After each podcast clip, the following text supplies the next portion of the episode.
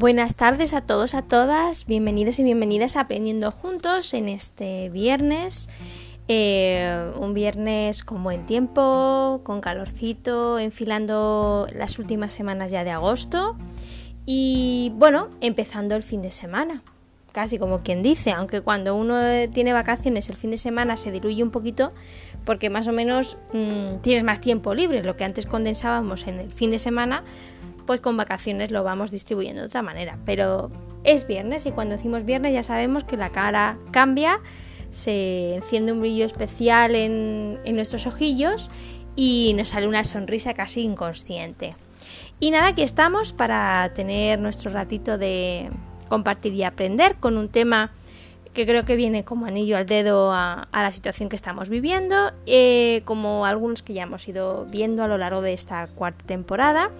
Y anunciaros que, bueno, la próxima semana tendremos dos colaboraciones especiales con dos colaboradoras que ya son conocidas por todos vosotros y todas vosotras, pero con temas sumamente interesantes y deciros también que en las próximas semanas, hasta mitad de septiembre, ya tenemos apalabrado y concretado fechas y nuevas colaboraciones con personas nuevas también. Así que se nos presenta un terminar agosto y un empezar septiembre con aprendiendo juntos de la mar de interesantes. Así que atentos y atentas y seguimos aquí. Gracias por ello. Vamos a directamente a entrar en la resolución del acertijo que os dejé ayer y que se titulaba Segundo mensaje en clave.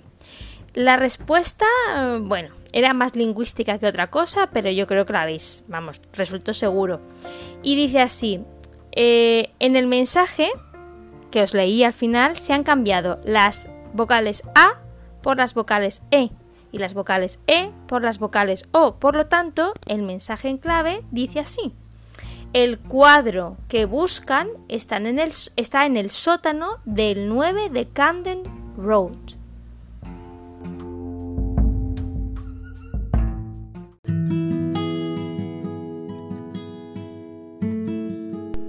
Bien, hoy no hay acertijo, pero bueno, el lunes volveremos con, con, este jueguecillo que nos traemos que es muy beneficioso para nuestra mente y nuestra atención y nuestra memoria.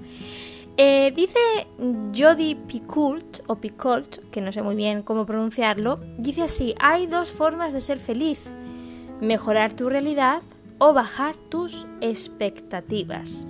Y de eso vamos a hablar un poquito hoy utilizando varias fuentes recursos, referencias, como sabéis que me gusta y como sé que os gusta.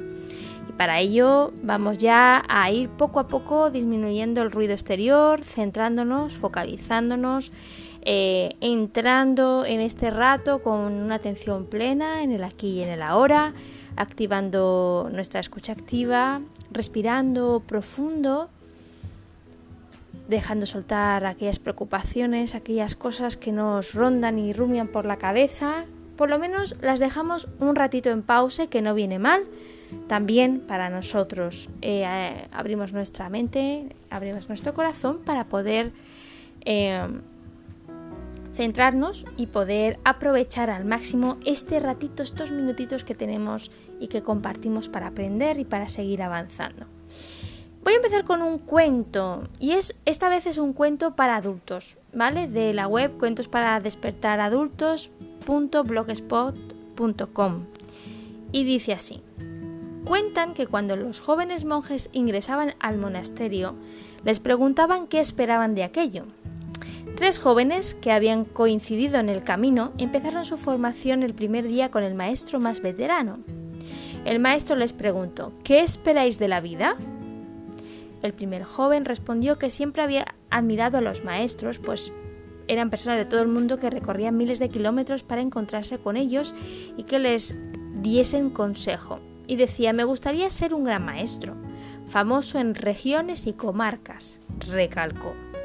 El segundo joven contestó que provenía de una familia muy humilde, donde apenas les llegaba el sustento, y dijo, quiero ser un gran maestro para tener dinero suficiente para ayudar a mis familiares, amigos y conocidos con mis riquezas, concluyó. Tercero, comentó que había oído cómo los, los mejores maestros tenían poderes extraordinarios y dijo, me gustaría llegar a tener un gran poder.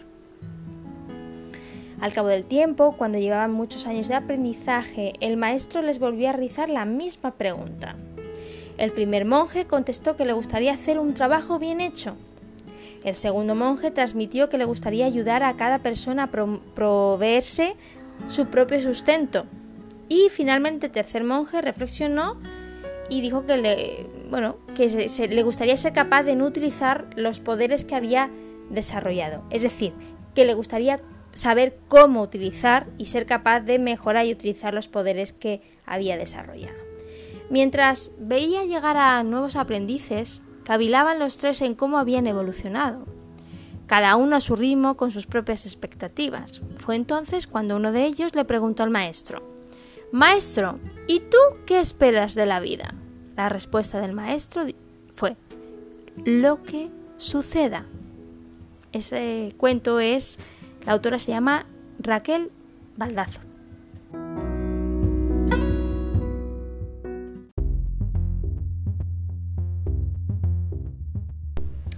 Bien, este cuento nos sitúa muy bien e introduce muy bien eh, lo que son las expectativas. Y bueno, hace mucho tiempo que, no hago esto, pero no por nada, sino porque hay veces que no es tan necesario y otras veces que sí. En esta ocasión sí es bueno aclarar cuál es la definición de expectativa y de dónde proviene, porque tal vez eso nos dé algunas pistillas de si utilizamos el término adecuadamente o lo confundimos con otros términos. Según la web definición.de, e, dice que la, la definición de expectativa es una palabra derivada del latín, de la palabra expectatum, que se traduce como mirado o visto y se conoce como expectativa a la esperanza, sueño o ilusión de realizar o cumplir un determinado propósito. Además de todo lo dicho, tampoco se puede pasar por alto que utilizamos el término expectativa para construir una locución adverbial, que es a la expectativa. Con ella lo que se intenta expresar es que una persona no va a llevar a cabo ningún tipo de acción ni va a tomar una decisión sobre algo concreto hasta ver qué sucede. Dice otro detalle a tener en cuenta es que la expectativa aparece tras una incertidumbre. Os suena esto de incertidumbre, ¿no? En momentos en los cuales aún no se ha confirmado qué es lo que puede llegar a suceder o a pasar. La expectativa entonces consiste en depositar confianza en aquello que, según se considera, es más probable que ocurra. Se trata, en definitiva, de una suposición que, de acuerdo a las circunstancias, puede ser más o menos realista. Cuando las expectativas no se ven satisfechas, el individuo experimenta decepción. En cambio, si se logra superar las expectativas iniciales, el sujeto sentirá alegría ante la sorpresa experimentada. En otras palabras, puede decirse que las expectativas están vinculadas con predicciones y previsiones. A más nivel de certeza sobre el futuro, más eh, oportunidades existan de que se cumpla lo que se quiere, ¿no? Las expectativas. De la misma forma, es importante también que subrayemos que con el concepto que nos ocupa se forman otras palabras igualmente relevantes. Este sería el caso de las conocidas como cartas o letras expectativas, una denominación esta con la que se describe a todas las misivas o documentos que se realizan por parte del Papa o Pontífice y que tienen una clara misión. En dichas cartas lo que se expresa es que a una persona en concreto se le otorga bien un puesto de trabajo o bien un beneficio o una dignidad en concreto. Aunque hemos mencionado que son realizadas por la cabeza de la Iglesia, también este tipo de textos pueden ser llevados a cabo por reyes o bien por mandos supremos de una empresa en favor de alguno de sus empleados.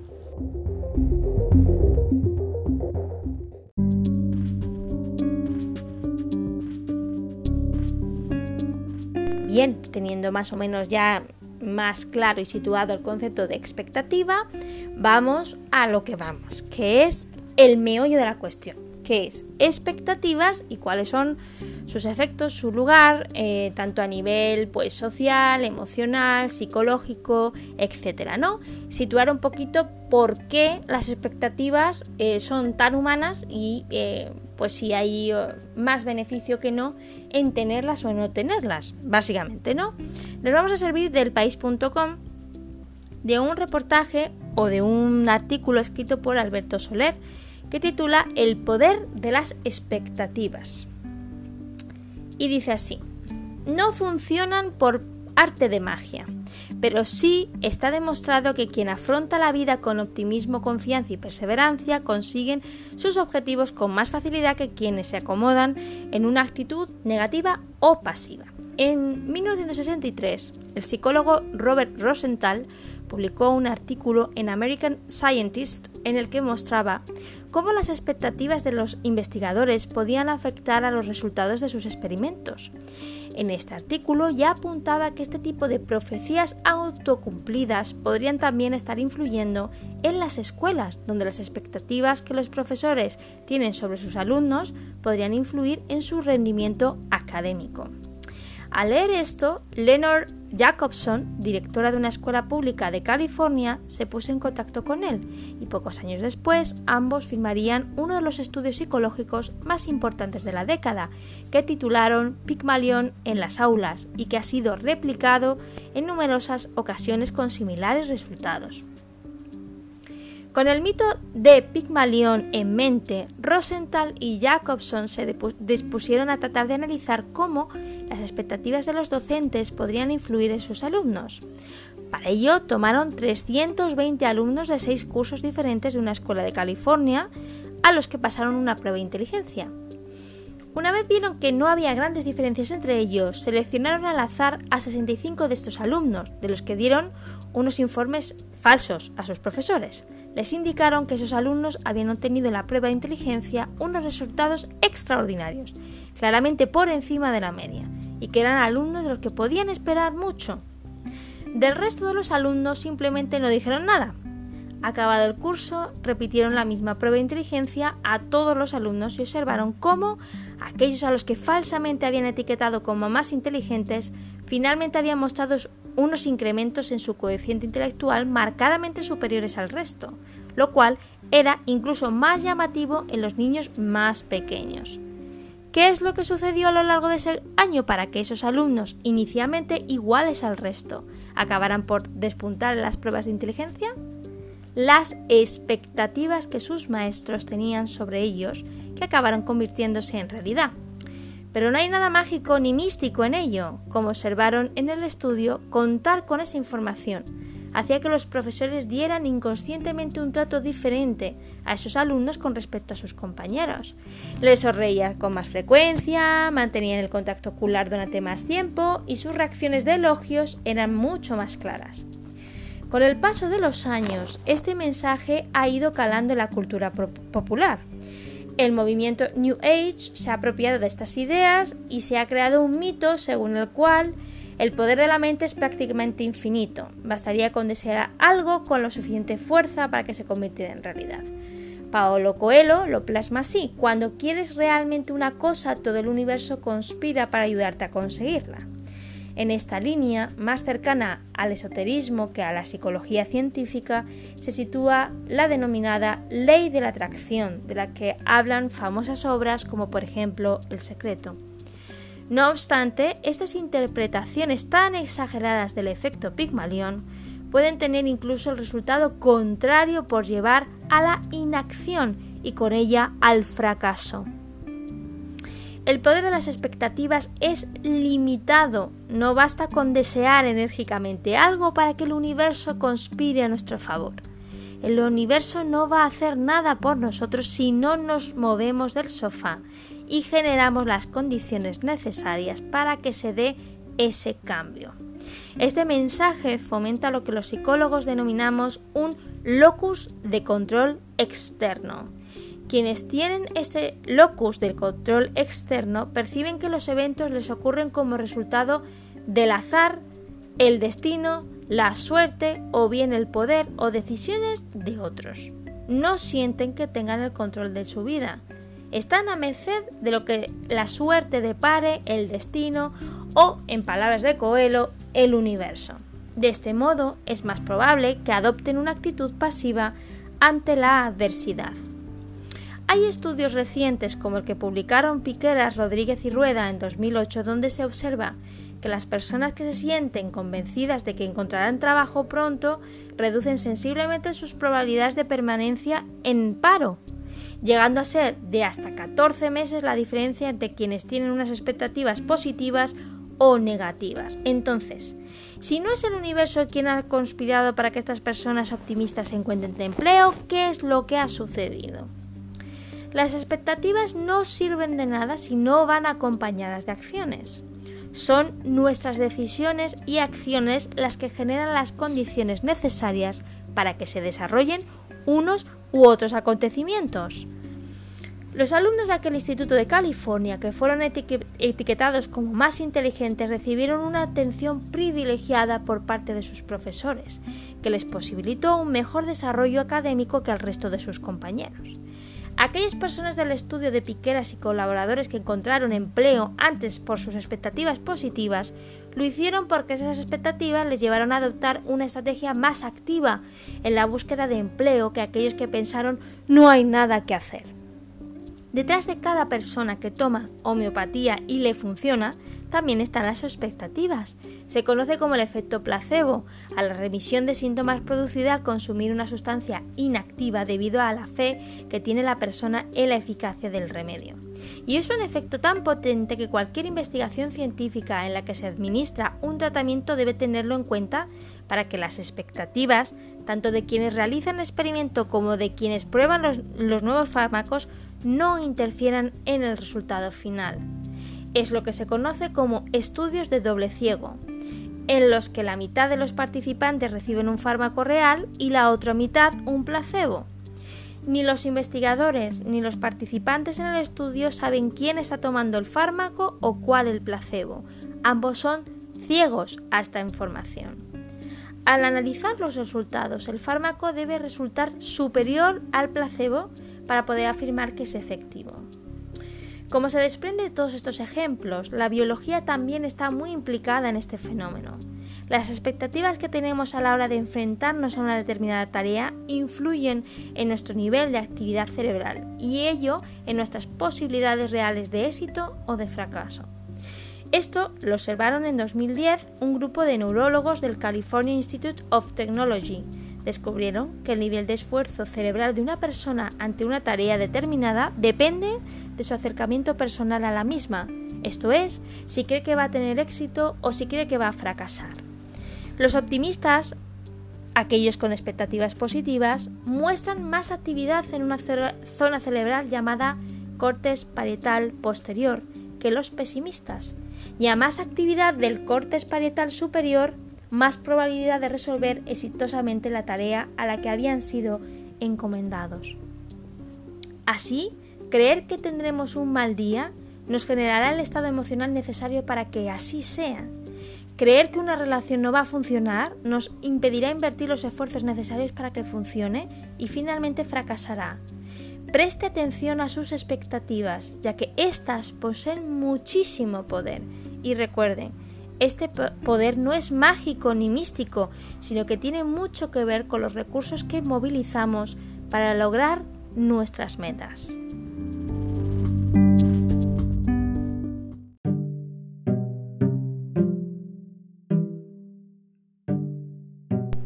Bien, interesantísimo. Interesantísimo este mm, artículo y en él se hablaba del efecto Pigmalión, pero claro, evidentemente no todo el mundo tiene que saber eh, el mito de Pigmalión. Así que aprovecho y antes de pasar a la parte un poquito más práctica, pues eh, voy a aclarar qué es el mito de Pigmalión, que viene precisamente en el mismo artículo que hemos leído. Según la mitología griega, Pigmalión era un príncipe que, buscando a la mujer perfecta con la que formar un matrimonio, decidió esculpirla en piedra. Noche y día tallaba la piedra para adaptarla a la imagen que él tenía en su mente de la mujer ideal, hasta el punto en el que acabó enamorado de su propia creación, a la que le puso por nombre Galatea. Y tal era su pasión por ella, que la diosa Venus se apiadó de él y dio vida a Galatea. Los deseos de Pigmalión acabaron convirtiéndose en realidad.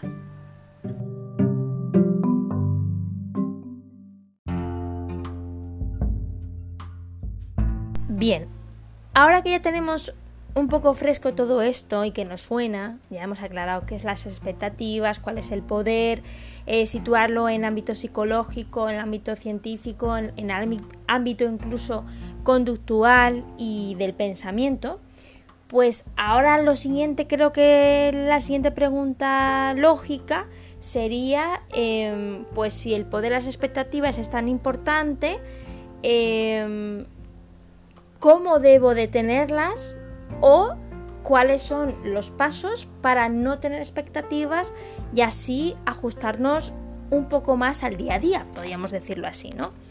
Evidentemente, mm, aquí no, no se está diciendo en ningún momento que mm, las expectativas, nadie tiene que tener expectativas. No, simplemente eh, se dice que cuidado con las expectativas, cuidado con la forma que damos las expectativas, cuidado con el foco en el que le ponemos las expectativas, si es el locus externo, es decir, que todo depende de lo que hay fuera de mí para que se cumplan, o del locus interno, es decir, perdón, ¿qué, ¿qué, estoy movilizando yo? ¿Cuáles son mis acciones, mis, mis recursos, mis actitudes, mis habilidades que estoy poniendo en juego para poder alcanzar el objetivo?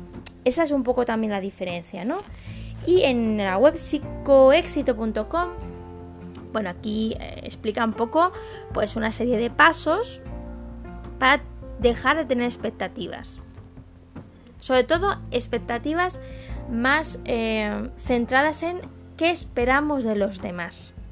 No solamente qué esperamos de la vida, como decían los monjes, sino qué esperamos que hagan, no hagan, digan, no digan, eh, decidan o no decidan las demás personas que nos rodean, ¿no?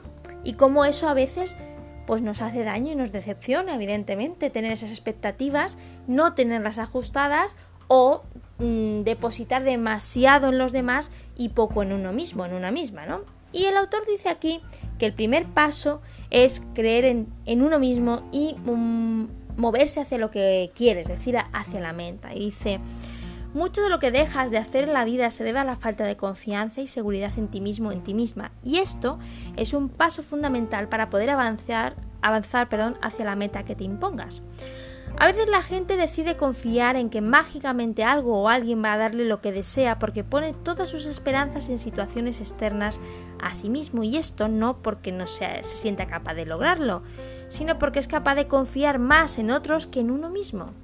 Craso error, ya que de la única persona que puedes estar 100% segura o segura que no te defraudará es uno mismo, sobre uno mismo. Sobre todo porque para evitarlo tú mismo te encargarás de hacer lo que tienes que hacer moverte hacia donde te tienes que mover y enfocarte totalmente en aquello que te llevará directo hacia tu sueño. Así que decídete en confiar más en ti, a creer en que puedes lograr aquello que te propones, a no dejar en manos de otros tus sueños y a darte ese voto de confianza absoluto que te hará merecedor de lo que deseas en el momento que estés listo para recibirlo. El segundo paso, enfócate en lo que quieres alcanzar sin aferrarte a un cómo, la pregunta cómo. Aunque aparentemente muchas de las cosas que deseas alcanzar en la vida pueden depender de otros, la verdad es que de ti depende conseguir esa meta y del enfoque que tengas para lograrlo. La cuestión de que muchas personas culpen a otros o a las circunstancias que viven por no alcanzar lo que quieren radica en que están aferrados a un determinado cómo que han planteado en su mente y eso les limita para lograr ese éxito que desean. Me explico. Al permanecer aferrados a la expectativa de que tu jefe te dé un ascenso, que tu pareja te pida matrimonio, que tu banco te apruebe el préstamo que deseas para comprar una casa, que el examen esté fácil o sea fácil, que la lotería caiga en el número que compraste, etc., lo que estás haciendo es decidir una meta interna que no has logrado definir claramente y que está haciendo que te confundas sobre lo que quieres aferrándote a un cómo lograr lo específico que la mayoría de las veces no sucede como quieres y te desilusionas por ello. Es decir, Cuando dices, mi meta es que mi jefe me dé el ascenso, en realidad decides si lo que deseas es ser reconocido por tu trabajo, ganar más dinero, desear más, ser más respetado, desear sentirte exitoso. Una vez que sepas qué es lo que en realidad deseas, sabrás qué hacer para lograrlo y, y no permitirás que otros decidan cuándo lo obtendrás puesto que si estás en un trabajo que no te otorga aquello que deseas y te aleja de tu objetivo de vida, lo más sabio es dejar de esperar algo que nunca llegará y moverse de ahí hacia otro lado en donde puedas acercarte más a esa meta. Cuando defines lo que quieres, te sientes en poder y control de lo que tienes que hacer, y esto te genera una sensación de satisfacción, ya que no sigues anclado a expectativas externas. Paso 3 entiende que el hecho de que no suceda como quieres no quiere decir que no puedas conseguirlo. Como en el paso anterior, una vez que sepas qué deseas, entonces sabrás crear un plan que te lleve hacia donde quieres llegar. Sin embargo, habrá momentos en que sentirás que por mucho que haces, las cosas no suceden como esperabas. Es allí en donde te sugiero que recuerdes y repitas mentalmente la frase. Todo lo que pasa en mi vida es porque una, porque una sabia razón y para mi completo bien. Ah, por una sabia razón y para mi completo bien. Repito porque lo he leído mal. Todo lo que pasa en mi vida es por una sabia razón y para mi completo bien. Repítelo. Esto te ayudará a no desesperarte, a entender que cuando las cosas no pasan como deseamos, no quiere decir que no podamos alcanzar esa meta. Solo quiere decir que quizás no es así como lo vamos a lograr o que no es el momento, o que no es el lugar y te dará un tiempo para crear un nuevo plan, un nuevo mapa para seguir y para retomar el camino hacia tu meta. Cuarto, evita estresarte y dejar todo en, control. En el control, ¿no? Aquí habla de creencias, pero bueno, evita estresarte, ¿vale? Como toda la vida hay cosas que escapan a nuestro control y el error que comete la gente es intentar controlar todo en la vida y al hacerlo se generan muchísimas cargas de, estrés que te roban tranquilidad, calma, paz, incluso la salud. No tiene caso estresarse por algo que no puedes controlar. En lugar de ello, ocúpate en tomar acciones que te hagan sentir más productivo. Es decir, mm, de las personas que no crean en nada espiritual, pues, mm, pues eh, tomarán un camino hacia filosofías más de mindfulness, más de atención plena, más de decir mantras, etcétera. Bueno, los que creen en Dios, los creyentes en Dios, como es mi caso, pues ese aspecto de dejar hacer mi parte, pero dejar de preocuparme por cosas que escapan a mi control, es irreal esa idea de yo puedo controlarlo todo porque es irreal, el ser humano no puede controlar absolutamente todo. Bueno, pues la, parte de espiritual, las personas que crean Dios, pues dejarán ese margen a la acción de Dios. Para los que crean, para los que no crean, pues evidentemente ese lugar lo dejarán a otra serie de filosofías, de técnicas, de estrategias, etc. Y el quinto paso, hazte cargo de todo lo que está, sí, bajo tu control. Eso sí, sin excusas. Sobre las cosas que sí puedes controlar, que son muchas, debes hacerte cargo inmediatamente y sin excusas. Al ocuparte de ellas, te haces responsable de tu vida, de tu meta y de seguir el plan diseñado para lograrlo. ¿Deseas alcanzar pronto tu meta? Pues muévete a aprender lo que necesitas, entrénate, practica, investiga, toma experiencia. No dejes que las excusas sean tu pan de cada día.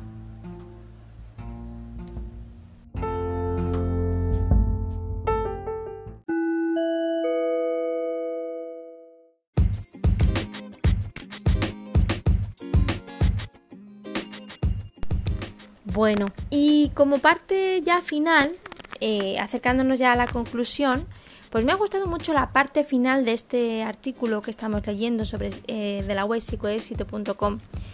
Eh, dice, mucho cuidado con caer en excusas tan baratas como esta.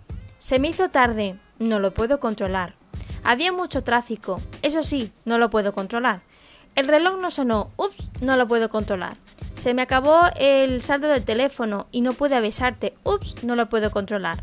el examen es muy difícil, ups, no lo puedo controlar. Porque si bien es cierto que no puedes controlar el tiempo, sí puedes controlar el prever todo para llegar temprano a donde debes. El tráfico no lo controlas, pero sí puedes controlar salir antes para que este no sea tu excusa. La alarma no sonó, pero la responsabilidad de despertarte temprano es tuya y no del despertador. En fin, para todas estas situaciones y más, hay una excusa que respalda la falta de compromiso. Cuando no tenemos control sobre las situaciones mencionadas, la verdad es que sí tenemos control sobre otras que nos implican mayor esfuerzo que hacer para tener resultados diferentes. Sin embargo, aquel que deseas perdón, aquel que desea algo en la vida no se respalda en excusas, sino que hace el extra siempre y lo, logra lo que quiere alcanzar, tomando el control de lo que puede controlar y dejando atrás las expectativas externas.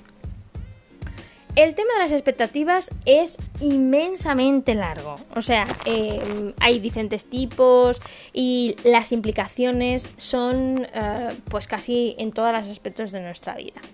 Pero bien es verdad que ahora, en este tiempo tan de incertidumbre, con tan tantas cosas en el aire, con la premura de saber lo que va a pasar en el futuro, se tiende a hacer expectativas, ¿no? Se tienden a hacer expectativas sobre el futuro. Cuidado, precaución eh, con estas cosas, porque eso puede acarrear una serie de consecuencias, como hemos visto, en nuestro bienestar, principalmente en nuestro bienestar de salud. Esto no quiere decir que tengamos que evitar la realidad de decir, no, no, no, es que no puedo tener expectativas de futuro, es que no, no, no, todo está mal, todo es horroroso, no hay luz, esto va a ir a peor. No, porque eso también es eh, hacer adivinaciones y predicciones negativas en el futuro.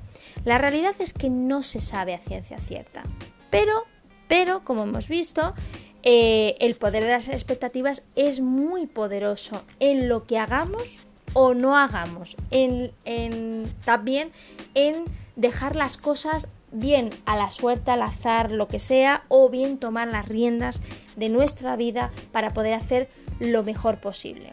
Como bien decía en el último artículo, es verdad que no podemos garantizarnos siempre que a mayor esfuerzo siempre se van a lograr las cosas que queremos, pero sí es verdad que si hacemos autorreflexión nos daremos cuenta de que esas expectativas que hemos formulado, pues a lo mejor podríamos haberlas formulado de otra manera y el plan de acción hubiera ido encaminado al mejor en algún paso, no que todo plan esté mal, ni que no sepamos hacer planes de vida, por supuesto que no, pero sí es verdad que hacer un momento de autorreflexión, cuando las cosas no salen cuando queremos, como queremos y donde queremos, también viene muy bien, básicamente porque es aprendizaje.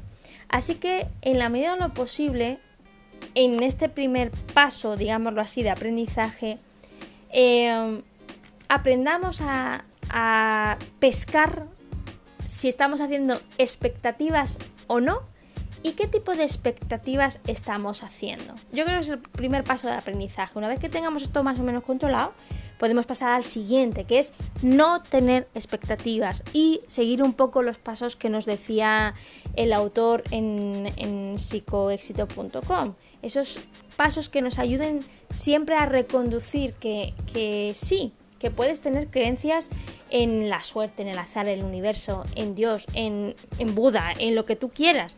Pero también eso no quita que tú tengas una parte que hacer.